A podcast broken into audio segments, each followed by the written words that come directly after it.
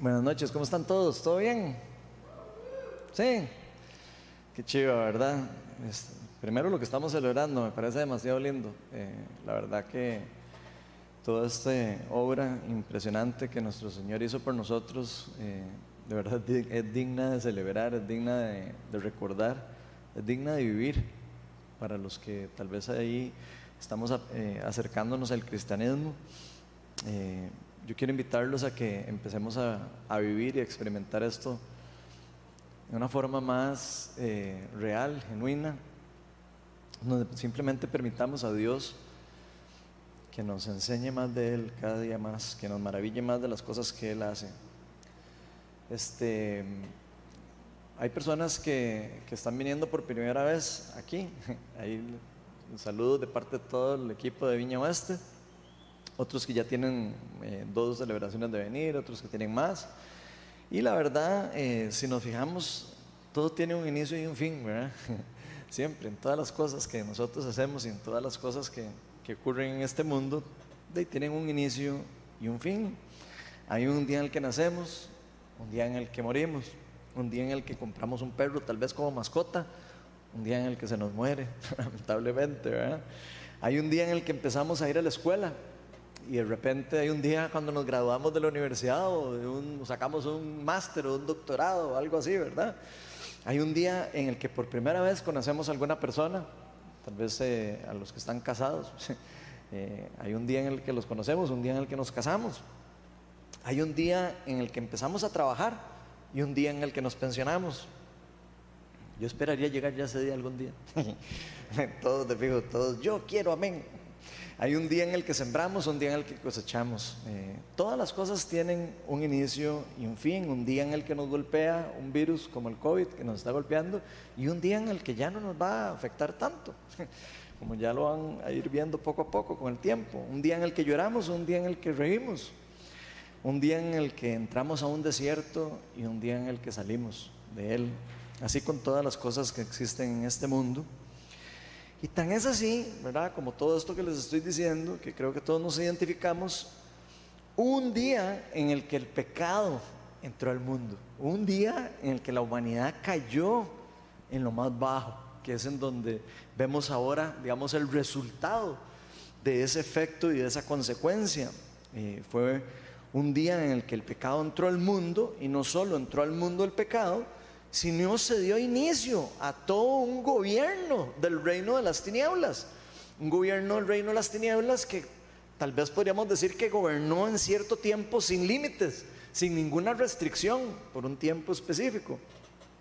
Pero así como entró el pecado y así como se dio ese, ese inicio del gobierno del reino de las tinieblas, hubo un día en el que Dios intervino, hubo un día en el que Dios envió a su Hijo al mundo voluntariamente en el que ese Hijo, Jesucristo, se hizo hombre y dio la vida por nosotros. ¿Para qué? Para dar inicio también a un nuevo reinado, a un nuevo reino, a un inicio, dar inicio a la semilla del reino de Dios en este mundo. Ese día una, podríamos decir, una irrupción del reino de Dios que vino a invadir el reino de las tinieblas, que estaba aquí súper establecido.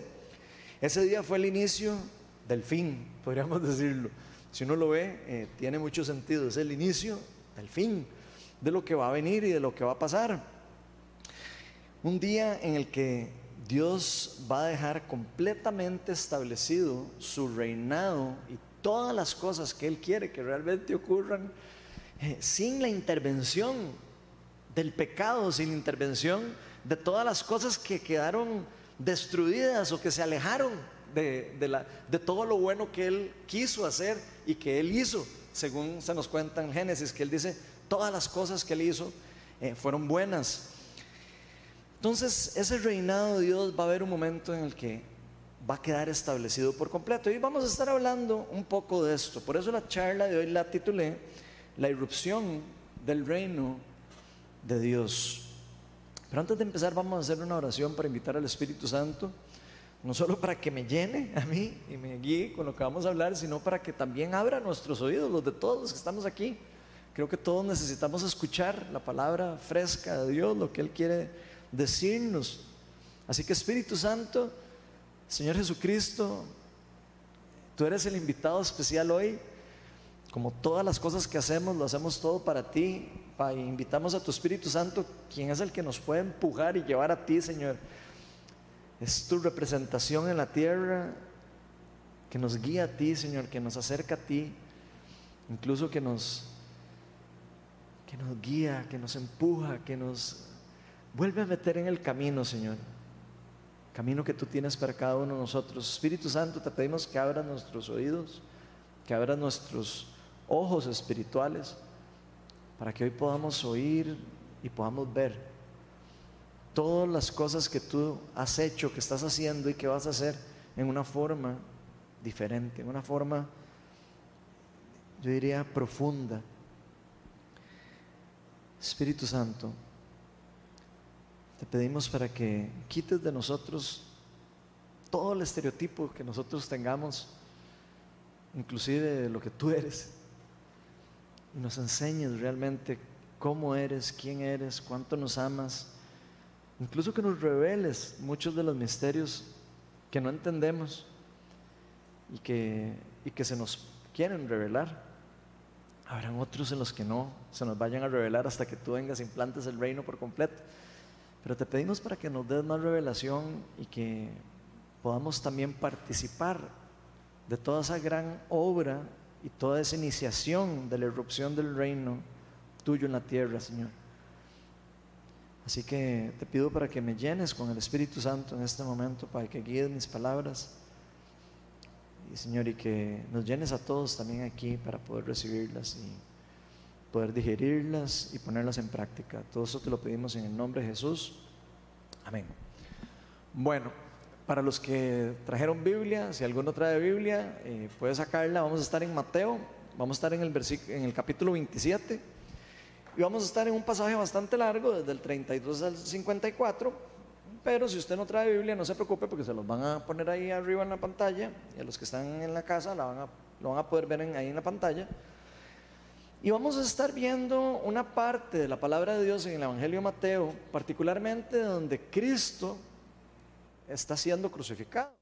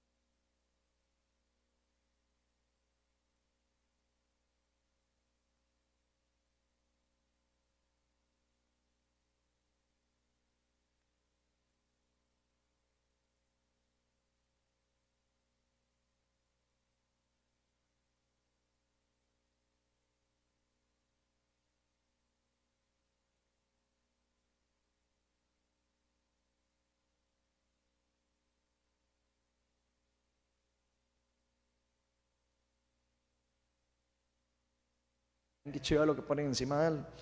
Este es Jesús, el rey de los judíos. Con él crucificaron a dos bandidos, uno a su derecha y otro a su izquierda. Los que pasaban meneaban la cabeza, así me los imagino.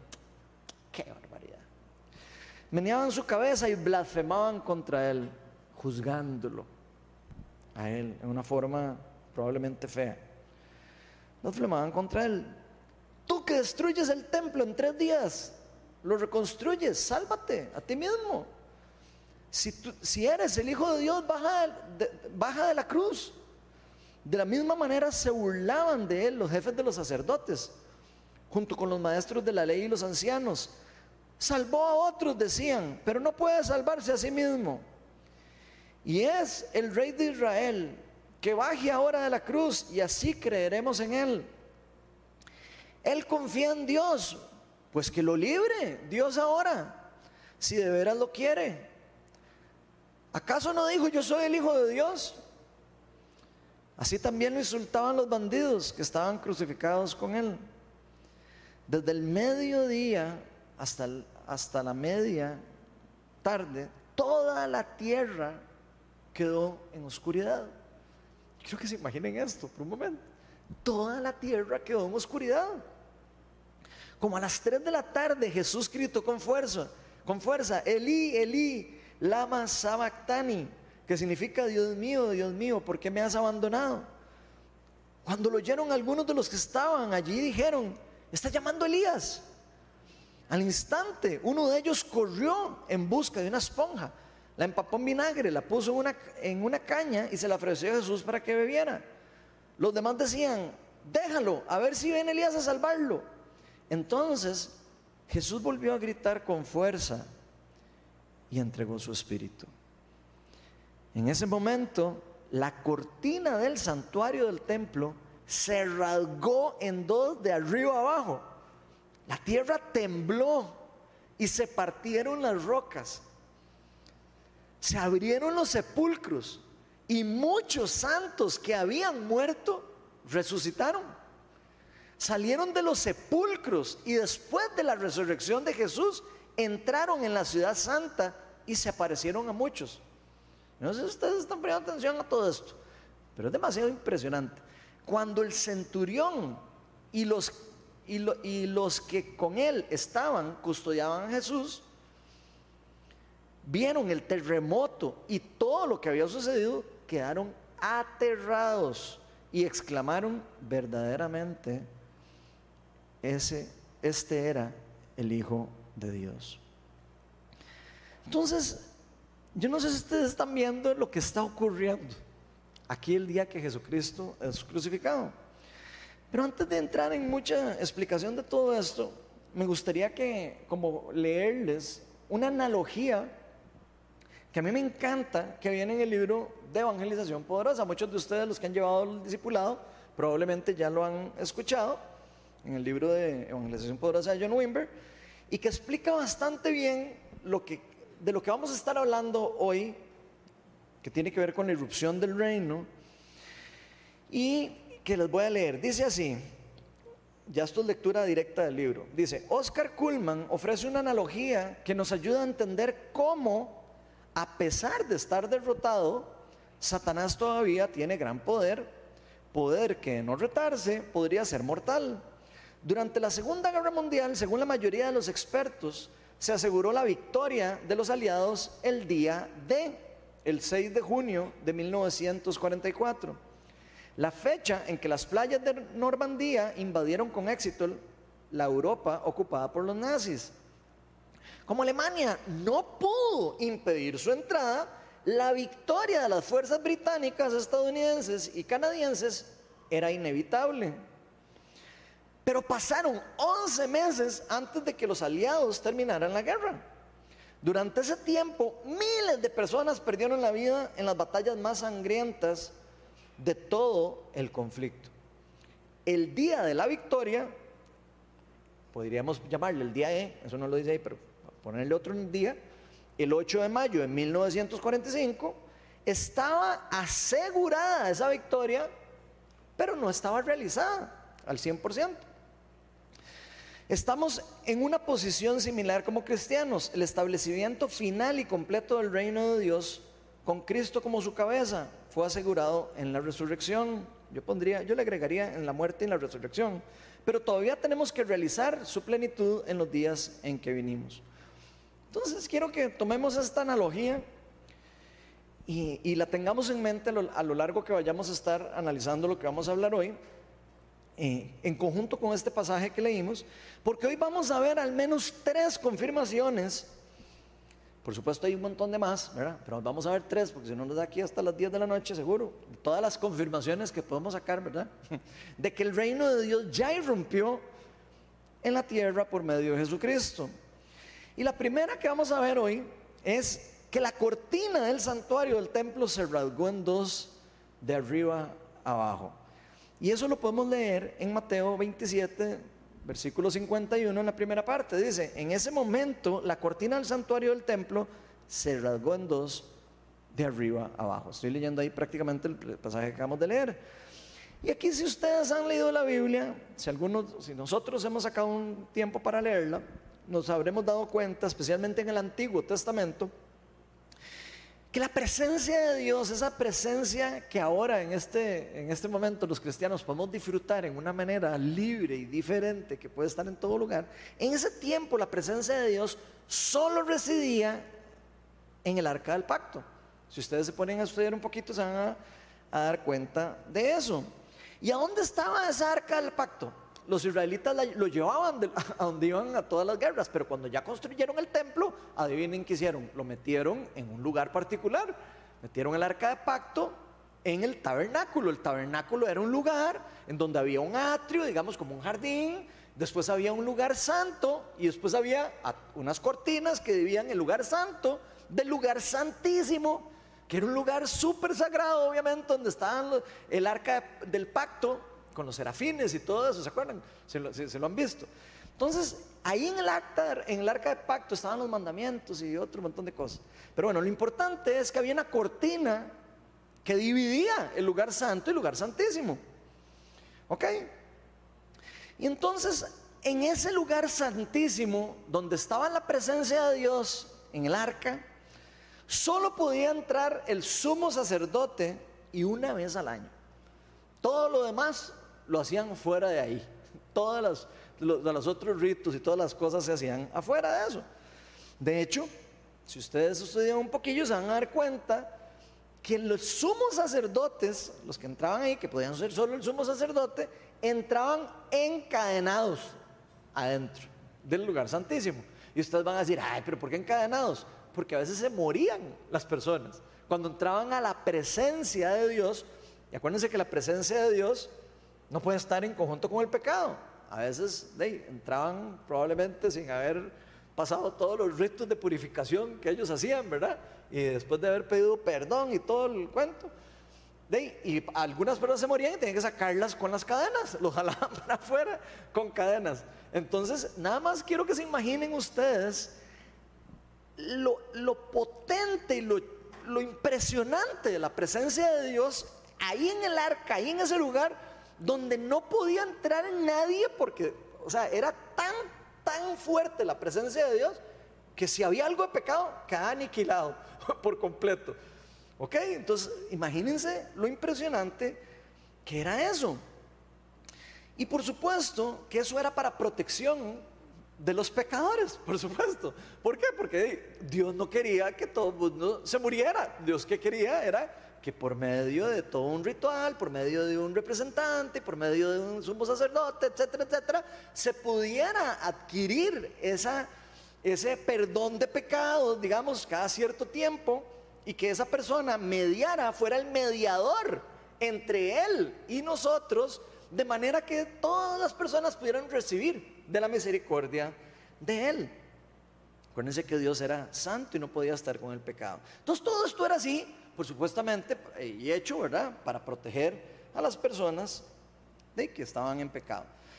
Entonces, cuando este velo se rompe, cuando este eh, se rompe con la muerte de Cristo, yo quiero que ustedes se imaginen y se hagan la pregunta, ¿por qué Dios, cuando Jesús muere, rompe la, cortina, esta cortina tan sagrada y tan increíblemente eh, especial para Dios, ¿verdad? Su presencia, lo que Dios quería estar en cierta manera diciendo es que su presencia ya no iba a residir solo en ese lugar, que su presencia iba a poder fluir fuera de ese lugar, iba a poder estar en todo lugar, ya no iba a estar solo en ese lugar santísimo, por decirlo en cierta manera. A partir de ese momento, esa restricción tan particular que estamos escuchando, para poder estar en esa presencia de Dios o para poder acercarse a esa, al Dios Todopoderoso, digamos, estaba siendo removida en cierta manera. Es como si Dios estuviera diciendo, ok, no, ya, ya no hace falta eso. A partir de ese momento ya todos íbamos a poder tener el privilegio de poder entrar, tener acceso a ese lugar santísimo por medio de nuestro Señor Jesucristo. Vean lo que dice Hebreos 10 del 19 al 21. dice lo siguiente, a ver si me lo ponen ahí en la pantalla. Dice, así que hermanos, mediante la sangre de Jesús, tenemos plena libertad para entrar en el lugar santísimo. Pongan atención a lo que está diciendo aquí el autor de Hebreos. Por el camino nuevo, ¿están poniendo atención? Por el camino nuevo y vivo que Él nos ha abierto a través de la cortina, es decir, a través de su cuerpo. Y tenemos además un gran sacerdote al frente de la familia de Dios. Entonces pongan atención, en Hebreos nos están explicando todo eso que les acabo de explicar, solo que en resumen, nos están diciendo, ok, eh, Cristo vino a hacer el no camino a la entrada al, al lugar santísimo. Y no solo el camino a la entrada al lugar santísimo, sino también el sumo sacerdote que iba a ser el mediador entre Dios y los hombres para entrar a ese lugar santísimo. ¿Me van siguiendo? Bueno, entonces, como vemos, eso simboliza que el sacrificio de Jesucristo, esta muerte que ocurrió este día, ese evento que fue cósmico, que partió la cortina, que partió las rocas, que levantó los sepulcros, que hizo que la gente resucitara, incluso, y caminaran muertos ese mismo día, fue un sacrificio en expiación, fue un intercambio. Cristo muere en intercambio por nosotros, por todos los pecados del mundo y para siempre. Ya a partir de ese día no iban a tener que volver a sacrificar corderos, que los tenían que sacrificar para el perdón del pecado del pueblo y los tenían que sacrificar todos los años y todos los tiempos, ¿verdad? Entonces, eh, eso es lo que está simbolizando todo esto que está pasando con Jesucristo. Y este nuevo camino para, para entrar al lugar santísimo se estaba haciendo accesible y estaba siendo abierto al mundo entero. Ya no solo a los judíos y ya no solo al sumo sacerdote que puede entrar ahí, sino se estaba abriendo a todas las personas que quisieran poner a Jesucristo como su Señor y su Salvador. En pocas palabras, a usarlo a Él como un mediador, como un intercesor entre Dios y su presencia. Entonces, según se nos dice en, este último versículo de Hebreos, a partir de este evento, el papel del sumo sacerdote, ese sumo sacerdote, que de hecho, yo no ustedes sabían, los sumos sacerdotes eran los levitas, eran de, la, de, los Leví, ¿verdad? ¿Se acuerdan? De Leví, los hijos de, de José, que al final terminaron siendo los levitas, que eran los que se encargaban de la parte sacerdotal. En esta época de Jesucristo ya no habían levitas. Yo no sé si ustedes sabían, pero ya no habían levitas. Ya no habían somos sacerdotes para poder hacer todo este sacrificio que se podía hacer. De hecho, todos esos sacrificios, eso no, no está tan claro en, todos en los libros canónicos, creo que están en, en, algunos libros de los profetas, pero creo que lo podemos encontrar en algunos deuterocanónicos, que obviamente sabemos que esos libros no son parte del canon de la Biblia, pero son libros que pueden servir como información, digamos, nos pueden servir no para doctrina, pero nos pueden servir como para información histórica, si uno lo quisiera ver de esa forma, ¿verdad? Creo que en los macabeos habla un poco de esta parte, incluso de cuando sacrificaron un cerdo en, el, en el lugar santísimo. Entonces, nada más quiero que se imaginen, después de toda esa caída, después de que habían destruido el templo y todo, los judíos trataron de seguir emulando algo que ya no existía. Ya la presencia de Dios no estaba ahí. Ya ellos no tenían ni siquiera los, ya ni siquiera tenían los somos sacerdotes reales, descendientes de los levitas.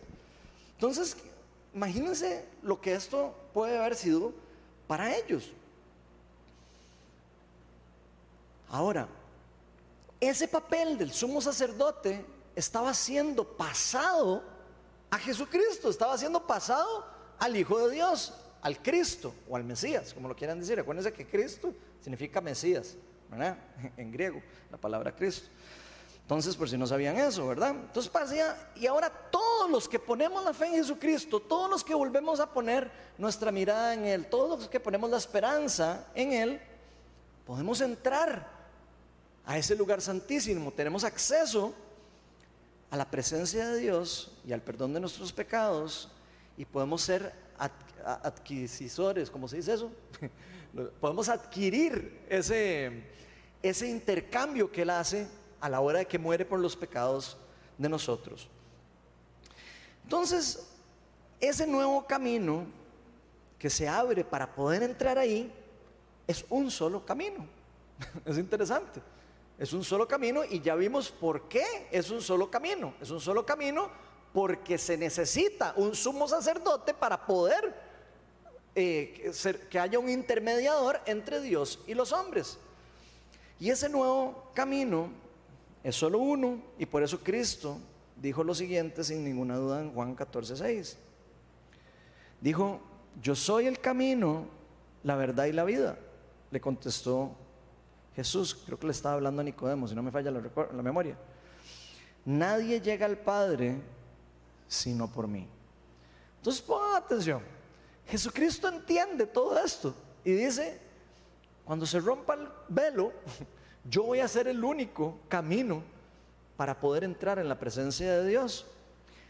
Y no porque él se le ocurrió, y no porque existen un montón de formas de hacerlo, y no porque él creía que era no sé qué, no, es porque él era el único que podía cumplir la función de sumo sacerdote y también pagar por los pecados del mundo como un sacrificio de expiación por nuestros pecados.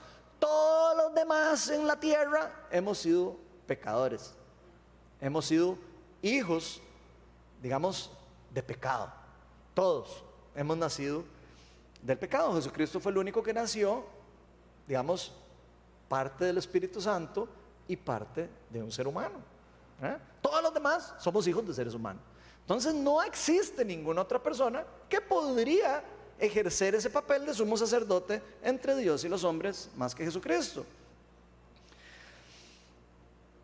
Eso significa que Jesús no solo pasó a ser ese sumo sacerdote, ¿verdad? Por medio del sacrificio en expiación para toda la humanidad y para siempre, por algo le dicen a él el Cordero de Dios, el que quita el pecado del mundo, ¿verdad? Porque él se sacrificó como un cordero sin mancha, un cordero perfecto, que vino a poder cumplir ese papel, sino se convirtió en el único camino de vuelta al Padre.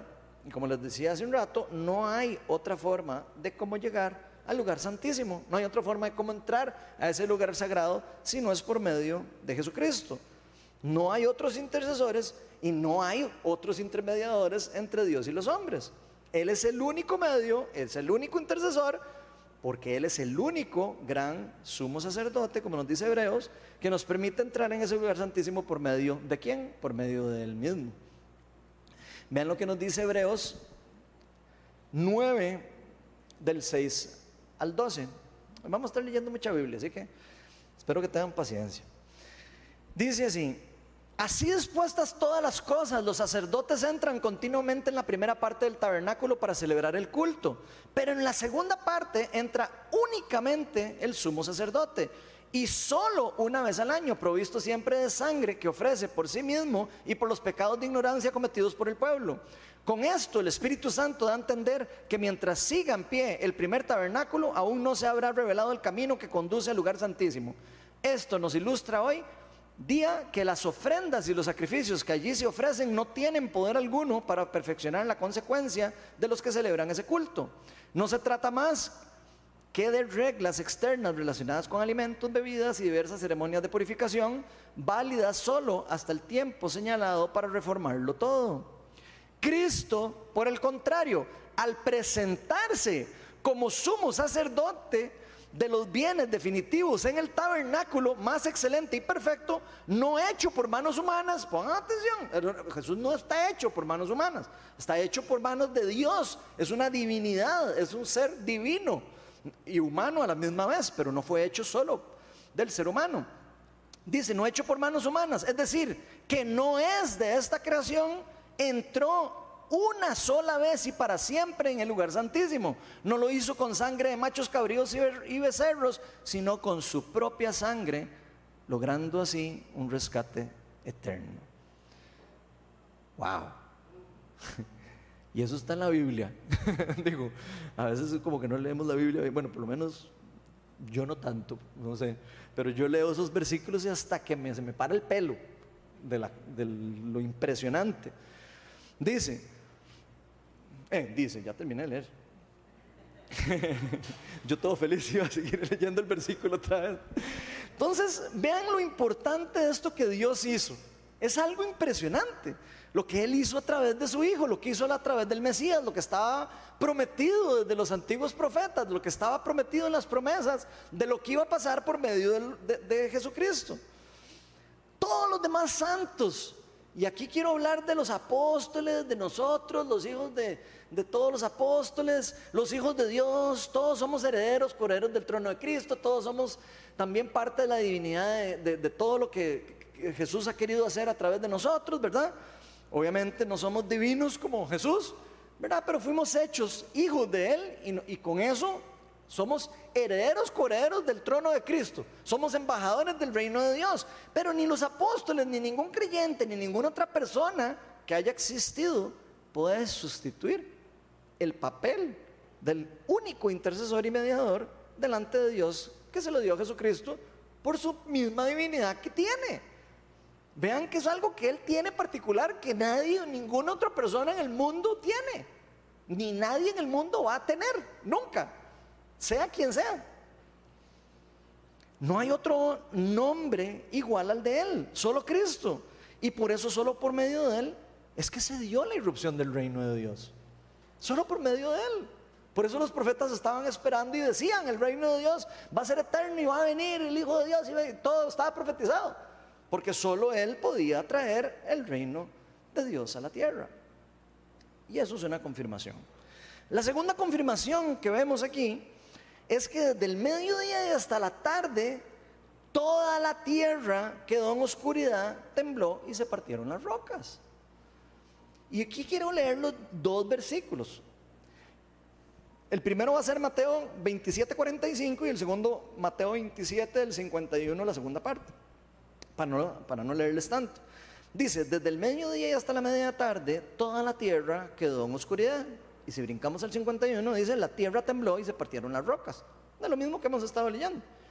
Entonces yo no sé si en verdad todos vemos con los mismos ojos esto que está ocurriendo. Vean el evento que está ocurriendo cuando Jesucristo entrega su vida. Hay un terremoto, hay algo que se mueve en el mundo natural, aunque está pasando en el rango espiritual. Hay algo que está moviendo todo el reino de las tinieblas, algo que se está destruyendo, algo que se rompió, algo que hubo un choque de poderes, si lo quisiéramos ver así. Quiero que se imaginen el poder del reino de las tinieblas chocando con el poder del reino de Dios en una erupción, obviamente como una explosión, como, como las películas, no sé si han visto en las peleas de Matrix, así pegan y bueno, algo así es lo que está ocurriendo aquí. Tal vez nosotros no, no, no, lo vemos así porque nos gusta a veces ver más películas que leer la Biblia, ¿verdad? Pero eso es lo que está pasando.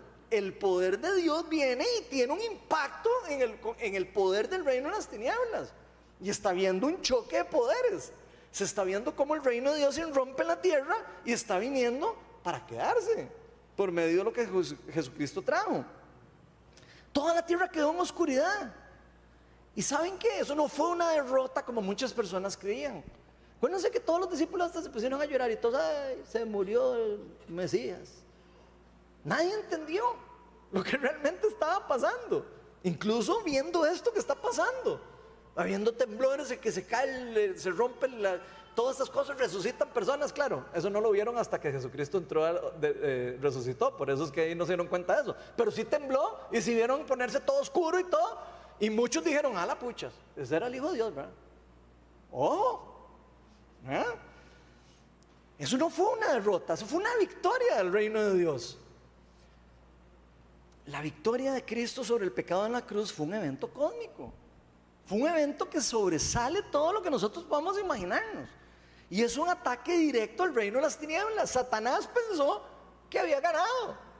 Yo le aseguro a usted que Satanás estaba bailando así, eh, feliz, cuando estaba Jesucristo sufriendo ahí en la cruz. Ni se esperaba lo que iba a pasar. Todos, nadie, ni el mismo Satanás sabía cómo Jesús iba a a, impactar el reino de las tinieblas. Era algo que solo Dios sabía cómo hacerlo. Y vean que Él no lo hizo en una forma como con poderes ahí, como, como Matrix y todo eso. Lo hizo con puro amor. Él no hizo una guerra para hacer eso. Simplemente fue obediente, hizo las cosas que tenía que hacer y, siguió su propósito. Punto. No, él pudo haber venido ahí, tirar rayos y todo, y destruir todo, pero no, no lo hizo así. Lo hizo de una forma en donde el mismo Satanás creyó que iba a ganar. Y donde se dio cuenta, lo que fue fue que perdió poder. Y gran poder. Perdió Satanás, por supuesto. Yo no sé si ustedes se acuerdan lo que pasó cuando Moisés recibió los mandamientos. ¿Ustedes se acuerdan? Yo creo que más de uno se acuerda. ¿Qué pasó?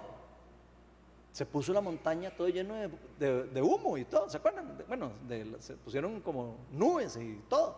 Es muy parecido a lo que está pasando aquí. O sea que hay algo que ver con la relación de esa irrupción del reino de Dios, ¿verdad? Que, que, movió la atmósfera también en ese momento.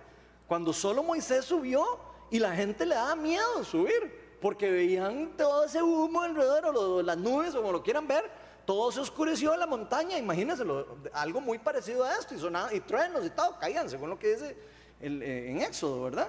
Vean lo que dice Éxodo 20, 18 y Éxodo 20, 19, eh, Éxodo 20, 21. Dice, ante ese espectáculo de truenos y relámpagos, ojo, de sonidos de trompeta y de la montaña envuelta en humo, los israelitas temblaban de miedo y se mantenían a la distancia.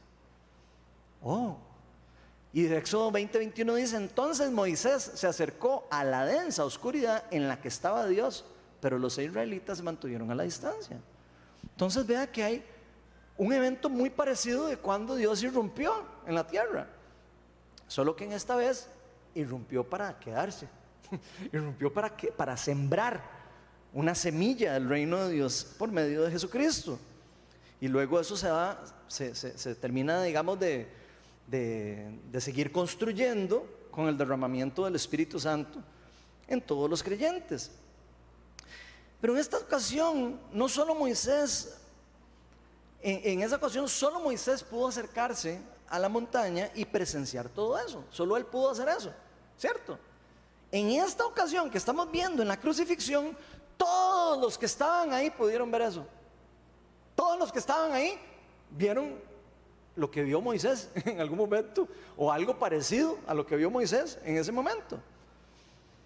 Toda la atmósfera cambió al Cristo cumplir su propósito de vida. Simplemente al decir, Señor, Padre, te entrego mi espíritu. Simplemente al ser obediente. El poder irrestringido del reino de las tinieblas estaba llegando a su fin. ¿Por qué, ¿Por qué estaba llegando a su fin? Porque precisamente para eso vino Dios al mundo. Precisamente para eso vino Jesucristo al mundo. ¿Para qué? Para destruir el reino de las tinieblas y sus obras. Vean lo que dice 1 Juan 3, 8 en la segunda parte. Dice, el Hijo de Dios fue enviado precisamente para destruir las obras del diablo. ¿Ha sido más claro? Jesucristo fue enviado para destruir el reino de las tinieblas, que estaba muy establecido en la tierra y estaba gobernando como en fiesta. Y aquí Jesucristo viene a ponerle un estate quieto. Viene a poner como, un, como una estaca, si lo quisieran ver así. yo me lo imagino así, como una estaca, así como cuando el hombre llegó a la luna y hace, aquí quedó el hombre. Eso fue lo que hizo Jesucristo con el reino. Aquí queda el Hijo de Dios y el reino de Dios en la tierra. Y eso es algo impresionante.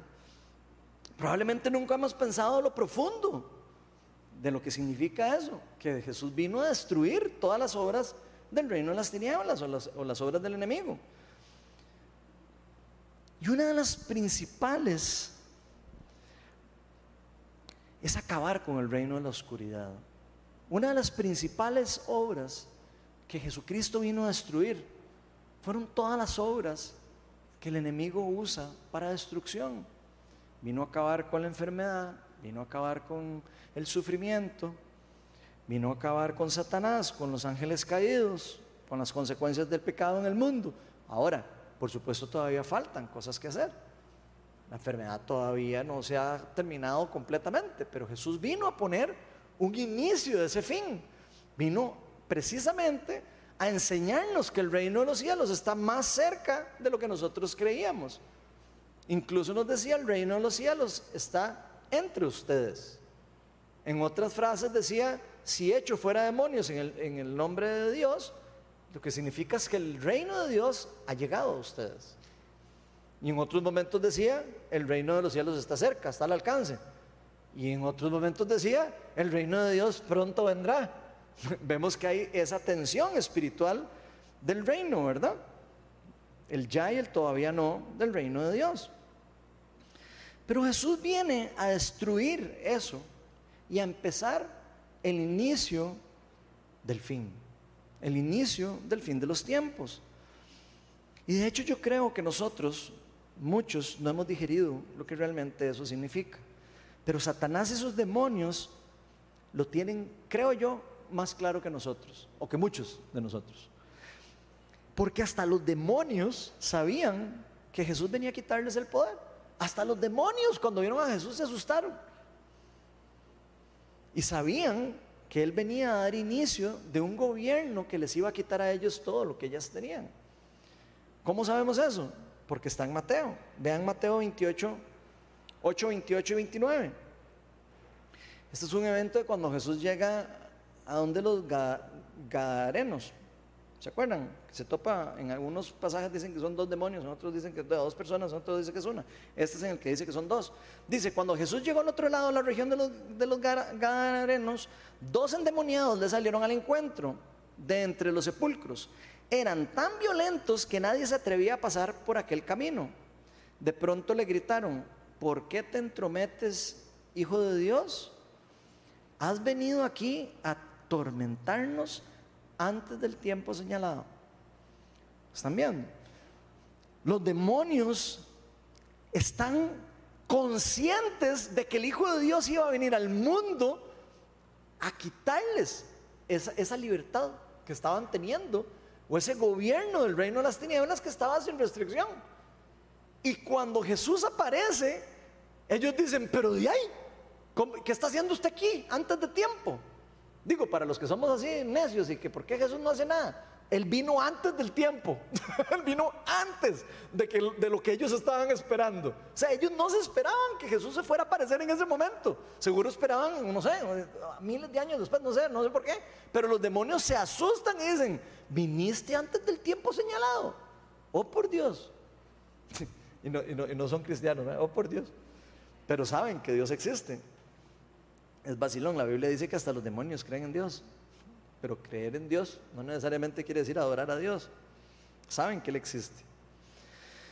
Entonces dice, todo hay un tiempo en el que inicia y un tiempo en lo que termina. Y en este caso había un fin para el gobierno del reino de las tinieblas y esa libertad que tenían para poder ejercer su poder en este mundo sin ninguna restricción alguna. Y yo me pregunto, ¿Estamos nosotros claros de que estamos en los últimos tiempos? ¿Estamos nosotros claros de que, nos, de que, nuestro Dios ya actuó? Porque muchos estamos esperando que Dios haga algo. Yo no sé si a usted le ha, pasado, pero yo, yo creo que muchas personas que están esperando que Dios haga algo. Y creo que la palabra es clara con que Él ya actuó, con que Él ya hizo algo. Y me parece a mí que creo yo que nosotros tal vez no estamos tan conscientes de este gran evento que ocurrió con Jesucristo. Los demonios temblaron de miedo cuando vieron esto. Imagínense cuando, cuando pasó eso, de que ya se, se crucificó Jesucristo. Con solo verlo les dio miedo. ¿Y los cristianos qué estamos haciendo? Los demonios muertos de miedo, asustados. ¿Y los cristianos qué? ¿Estamos qué? ¿Asustados? ¿Estamos felices? ¿Estamos a la expectativa? ¿Qué estamos haciendo los cristianos? Con esa, sabiendo que ese evento ya ocurrió. Estamos festejando que el reino de Dios está aquí con nosotros. Estamos ejerciendo nuestra autoridad que se nos fue dada a través del Hijo del Hombre, al Hijo de Dios. ¿O no estamos haciendo nada? para que el reino de Dios expanda. porque que temblara, que se rompieran las rocas, que se llenara el cielo de, nubes, así, todo que se oscurecieran los cielos, fueron muestras claras de que hubo una intervención del reino de Dios en la tierra. Una confirmación más de que el reino de Dios llegó a este mundo. Y la tercera y última confirmación que vamos a ver hoy es que muchos santos que habían muerto resucitaron y se desaparecieron a muchos después de la resurrección de Cristo. Yo conozco un montón de personas que no saben que esto existió. Y si usted no sabía, ya ahora sabe. El día que Cristo murió, personas resucitaron. Imagínense, imagínense lo rajado de eso. Personas salieron de las tumbas, se abrieron tumbas. Imagínense el poder del reino de Dios que se movió ese día que personas resucitaron de las tumbas. No solo se oscureció, no solo se rasgó la, cortina, sino personas resucitaron. Personas que tenían más de cuatro días de, muertos. Oh, o sea, el, milagro de Lázaro fue un milagro que, se salió de todos los milagros, que, eh, porque sabemos que después de cuatro días o de tres días los judíos pensaban que el alma se iba del cuerpo. Pero aquí estamos viendo resurrección de santos que habían muerto hace tiempos. Estamos viendo el poder de Dios irromper en la tierra y traernos las primicias de lo que va a ocurrir en el, cuando el reino de Dios esté establecido en la tierra. Estamos viendo un trailer del reino de Dios, en pocas palabras. Para los que les gustan las películas, es un trailer, como si hubiéramos visto un trailer ahí. No era un trailer de esas películas de zombies, ¿verdad? Era, un trailer del reino de Dios, ¿verdad? Digo. Vean lo que dice Mateo 27, 52 al 54. Se abrieron los sepulcros y muchos santos que habían muerto resucitaron, salieron de los sepulcros y después de la resurrección de Jesús entraron a la ciudad santa y se aparecieron a muchos. Cuando el centurión y los que y con él estaban custodiando a Jesús vieron el terremoto y todo lo que había sucedido, quedaron aterrados y exclamaron verdaderamente, este era el Hijo de Dios. ¡Wow! ¡Qué increíble! Y yo no sé si todos habían leído ese pasaje, pero yo ahora que estaba preparando la charla, se los digo, o sea, a mí me impactó demasiado. Me impactó demasiado. O sea, que, que personas que tenían años de estar ahí, resucitaran y caminaran y entraran a la ciudad y se le aparecieran a la gente. Imagínense, como si hubieran venido de otro tiempo. Imagínense qué loco eso. Y si le vemos bien, que muchos santos resucitaran cuando Cristo murió, fue ese destello del poder de Dios. Parte del derramamiento, de la irrupción del reino. Y la resurrección de muchos de todo lo que vamos a experimentar nosotros los cristianos cuando Cristo venga por segunda vez. Eso es lo que va a pasar cuando Cristo venga, según la dice la palabra. Dice que los muertos vamos a resucitar. Las personas que hayamos muerto, los que estemos vivos van a ser transformados y van a ser llevados a la misma vez que Él venga, a la misma vez. Dice segunda tesalonicenses. O sea, quiero que se imaginen lo chuzo de esto, ¿verdad? Vean lo que dice 1 Corintios 6, 14. Dice, con su poder Dios resucitó al Señor y nos resucitará también a nosotros. Entonces es un adelanto de lo que vamos a vivir nosotros. Y yo creo que habemos muchas personas que tal vez puede que le tengamos algo de miedo a la muerte. Yo no sé ustedes, pero yo antes le tenía miedo a la muerte. Siempre algo le queda a uno miedo, pero antes le tenía más miedo conforme he ido entendiendo lo que es la muerte, siendo cristiano, obviamente, a uno se le va quitando el miedo.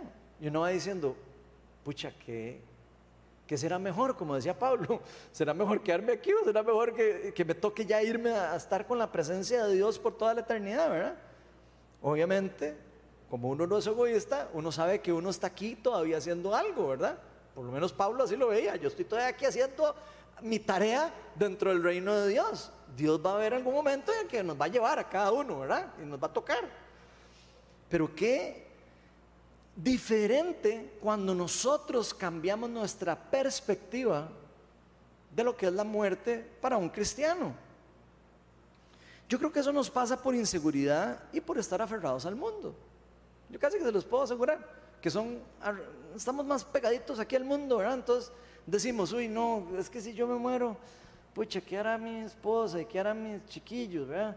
Y uno le agarra esa cosa, ¿verdad? Y empieza uno, puña, ¿será que podrán vivir sin mí? Como si uno fuera casi que Jesús, ¿verdad? ¿Será que van a poder vivir sin mí? Y por supuesto que van a poder vivir sin uno. Nadie depende de nadie, al final de cuentas la vida continúa. Esa es la triste realidad. Pero, ¿será que lo que nos da miedo es dejar a nuestros seres queridos, verdad? Que esa sería como la primera opción, que creo que la mayoría piensa en eso, ¿verdad? Al menos yo. ¿O será que no estamos completamente seguros a dónde vamos? Porque, pues es alguna de esas dos, probablemente. O no estamos seguros a dónde vamos, o nos da cosa qué va a pasar con las personas que, que van a quedar aquí, ¿verdad? Y ojalá que sea más por la, por la de que qué será lo que va a pasar con las personas que están aquí sin nosotros, ¿verdad? Y que no sea porque no sabemos nosotros que cuando muramos vamos a resucitar como una de las primicias que vimos en Jesucristo y que vimos en, en estos santos que resucitaron el día que Jesucristo murió.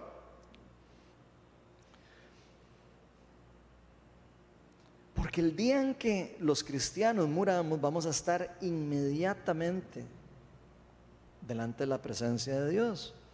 Y créanme cuando les digo que no existe un mejor lugar para estar que ahí. No existe un mejor lugar que estar en la presencia del Señor. Ese es el mejor lugar donde podemos estar. Si a veces uno experimenta una pizca, ahí, una, una boronita de la presencia de Dios y uno se llena de gozo, nada más imagínense ustedes lo que va a hacer estar en la presencia del Dios vivo del Dios omnisciente, omnipresente, el creador de todas las cosas. Nuestro verdadero hogar no es este mundo. Nuestro verdadero hogar está a la par del Padre por toda la eternidad y por los siglos de los siglos. Lo mejor que podemos vivir en este mundo nunca se va a comparar a la realidad de lo que Dios tiene para nosotros en Cristo, de lo que Dios tiene para nosotros para toda la eternidad. Así que si Cristo resucitó entre los muertos, nosotros podemos estar seguros que vamos a ser resucitados de entre los muertos. No tenemos por qué tener miedo. Si usted cree en el Hijo de Dios, si usted cree que Él resucitó entre los muertos, usted puede estar completamente seguro que usted va a ser resucitado entre los muertos si usted puso la fe en Cristo. Porque sabemos que que Él es el camino al Padre, sabemos que Él es el intermediador entre Dios y los hombres, sabemos que Él es el intermediador entre nosotros y el lugar santísimo y sabemos que por medio de Él podemos estar en la presencia de Dios.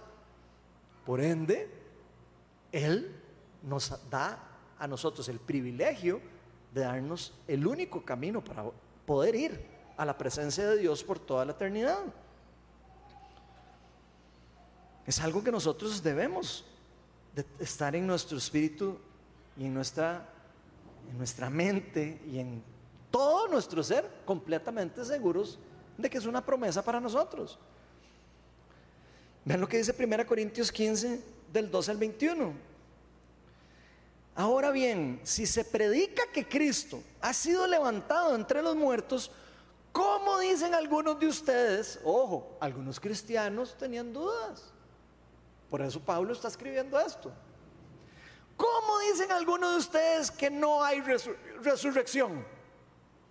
Si no hay resurrección, entonces ni siquiera Cristo ha resucitado. Y si Cristo no ha resucitado, nuestra predicación no sirve para nada. Como tampoco la fe de ustedes. Ojo. De nada sirve su fe ¿Y la mía?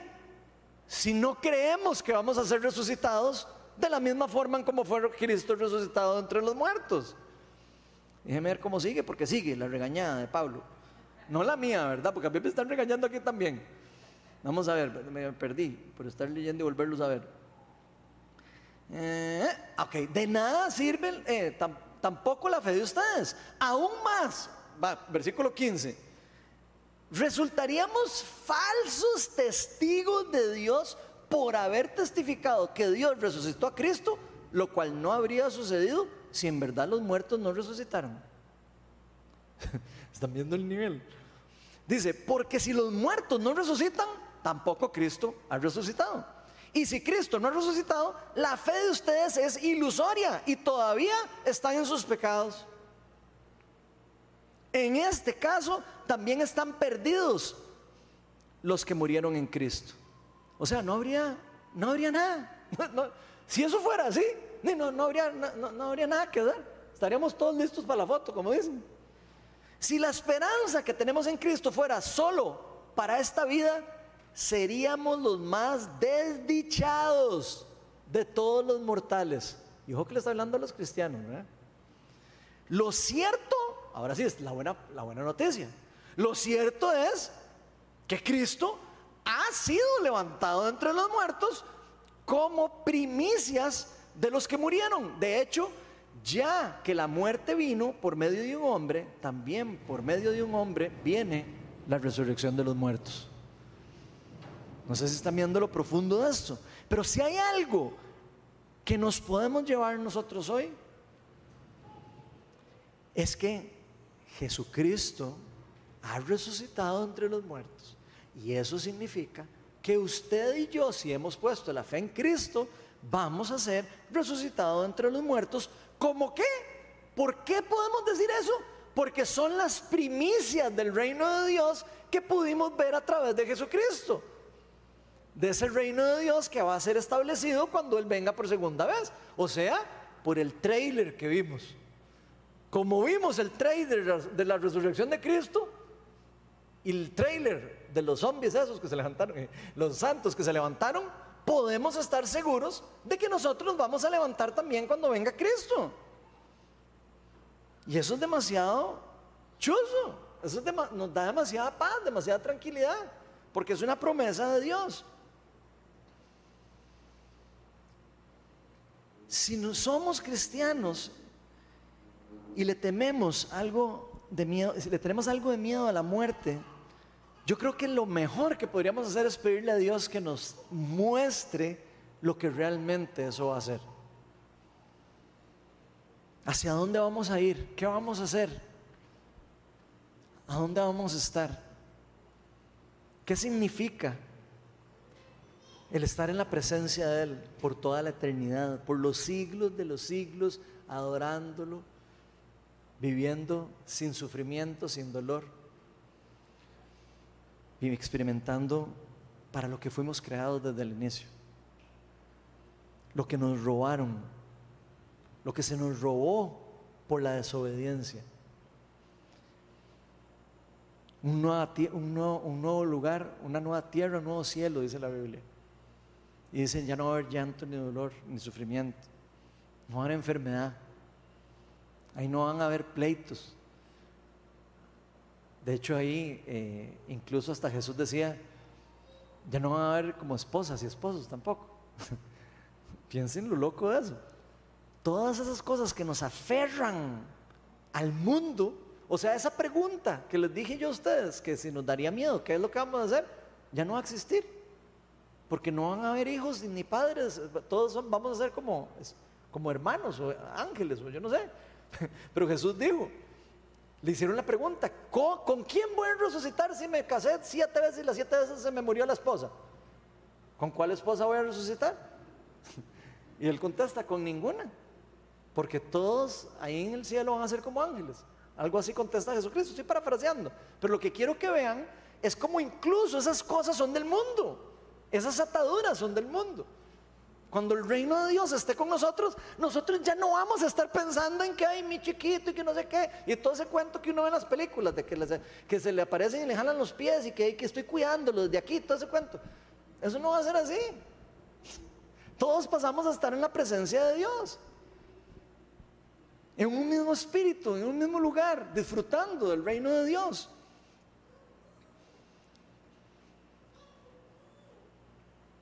Hay que pedirle a Dios que nos revele un poco más acerca de dónde vamos a ir.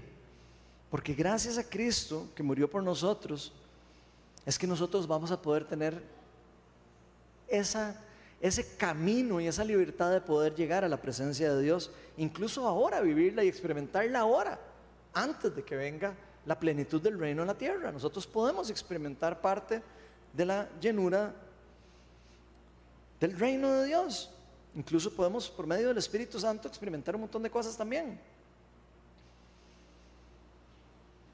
Cristo murió por todos para abrirnos el camino de vuelta al Padre y al mismo tiempo permitiendo la irrupción del reino de Dios en nuestra vida. Entonces yo no sé si todos estamos completamente conscientes de lo increíble que Dios o Jesucristo hizo por nosotros en la cruz, cuando Él se sacrificó por nosotros. Tal vez este evento es algo que usted y yo, incluso ahora esta semana lo pasamos por desapercibido, porque decimos, hay otra Semana Santa más. Y tal vez no meditamos en lo que realmente esto significa para nuestra vida, en lo que significa para nuestro futuro, lo que significa para las generaciones de generaciones de las personas con las que vivimos. Tal vez muchos de nosotros pasamos la Semana Santa descansando y realmente no nos dimos la tarea de recordar lo que realmente Jesucristo hizo por nosotros. Porque lo que ocurrió hace más de dos mil años fue un evento cósmico, fue un evento realmente sobrenatural, realmente único en la humanidad. Incluso cada vez que hablo de eso me acuerdo, hasta cambiaron la fecha del mundo. Imagínense lo rajado de eso.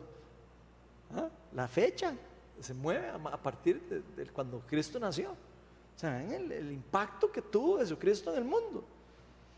El evento cósmico que fue el nacimiento, la muerte, la resurrección del, Mesías, del Hijo de Dios, de nuestro Dios, de nuestro Creador. Y fue el acto de amor más grande de toda la historia y toda la humanidad. Fue la victoria de victorias. O sea, la victoria más grande que se puede ganar en cualquier guerra de cualquier tipo. La mayor conquista, como lo quieran ver. Solo que en este caso fue una guerra para recuperar la creación de Dios. Fue una guerra por una buena causa. Dios vino a restaurar lo que se habían robado. Vino a, recuperar lo que se había perdido. A restablecer todas las cosas que nos quisieron robar y que nos arrebataron. Que Él nos quiso regalar a nosotros. Así que no olvidemos que Cristo vino a destruir las obras del enemigo y eso incluye enfermedad, sufrimiento, el pecado y la muerte. Y Él siempre ha querido el bien para nosotros. Él siempre ha querido que cada uno de nosotros podamos experimentar cada vez más el reino de Dios. Vamos a ponernos todos de pie y vamos a invitar al Espíritu Santo para que nos termine de ministrar, nos termine de, despertar cualquier cosa que esté dormida dentro de nosotros, cualquier cosa que esté incluso bloqueándonos para poder digerir lo que Jesucristo vino a hacer por nosotros. Lo importante de este evento. Ven, Espíritu Santo. Oh Señor, ¿qué haríamos sin ti? ¿Qué sería de nosotros si tú no hubieras venido al mundo, haber entregado tu vida voluntariamente y habernos mostrado lo que ibas a hacer con nosotros en un futuro? Y darnos el privilegio, Señor, de que se nos perdonara esa iniquidad, el pecado y todas las cosas que el reino de Dios trató de robarnos. El reino de las tinieblas trató de robarnos, perdón. Está haciendo feedback este micrófono. Señor, ¿qué sería de nosotros si tú no hubieras sido obediente? ¿Qué hubiera sido de nosotros si tú hubieras tenido miedo a la muerte? Yo quiero que piensen en un momento el miedo que tuvo Jesús el día que sabía que le iban a agarrar y que le iban a matar y que le iban a matar. Eso que él vivió no paró la obediencia de seguir su llamado como hijo de Dios. ¿Qué es lo que nos puede estar parando?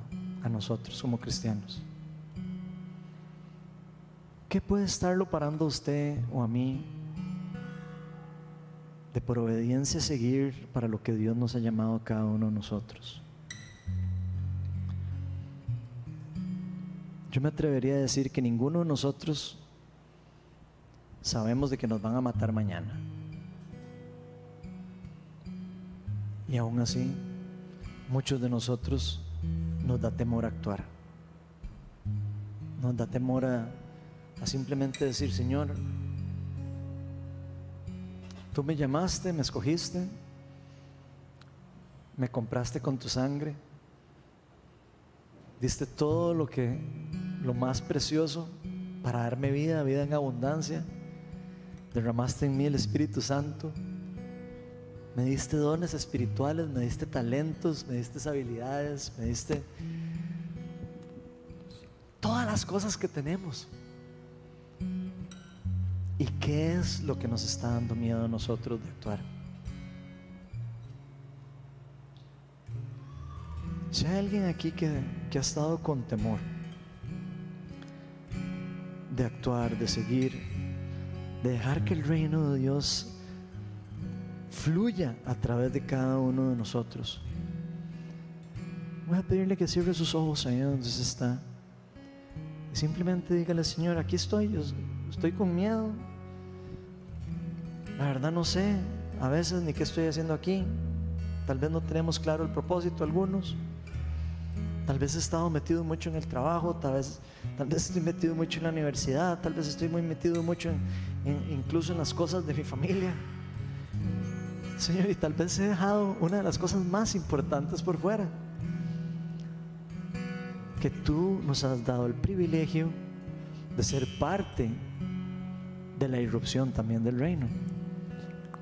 Cada uno de nosotros, como embajadores del reino de Dios, nos has dado el poder para traer el reino. Tan es así que nos dijiste, cuando oren, oren así venga a nosotros tu reino y hágase tu voluntad en la tierra como en el cielo. Tú nos has dado el poder, la autoridad para traer las primicias del reino, para, para que se mueva tu amor y tu poder a través de nosotros. No porque nosotros seamos Dios, no porque nosotros seamos Cristo, no porque seamos igual que tú, porque fuimos escogidos por, por ti fuimos empoderados para hacerlo. Porque tú dijiste, yo vuelvo al Padre, pero todo lo que yo hice, ustedes lo van a hacer mayor. Todo el que crea en mí va a poder hacer obras mayores a las que yo hice. Y parte de esas cosas es parte de que el reino de Dios crezca, se establezca, se mueva, se expanda en la tierra muchas cosas del reino de Dios quedó porque Dios quiso por misericordia en manos de los cristianos, aunque les parezca loco. Dios nos llamó a nosotros a seguir sus obras a seguir destruyendo las obras del reino de las tinieblas, a seguir haciendo la obra de Jesucristo, a seguir orando y sanando a los enfermos, a seguir resucitando a los muertos. Tan es así que nos dijo, sanen a los enfermos, resuciten a los muertos, limpien a los que tienen lepra.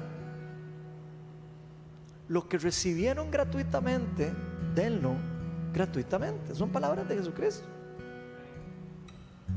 Espíritu Santo, te pedimos para que vengas con poder Señor, y quitas el temor también a la muerte. Quítanos el temor a, la muerte, a aferrarnos al mundo. Tú nos dijiste, ustedes no son del mundo. A veces leemos, todo el que deja padre, hermano y hermanas eh, podrá entrar al reino de Dios y creemos que, que significa un montón de cosas que, nos inventamos. Señor, sabemos que no estamos llamados a dejar familia y hacer cosas así, pero sabemos que no podemos aferrarnos a esas cosas. No podemos aferrarnos a la vida de este mundo. Es temporal.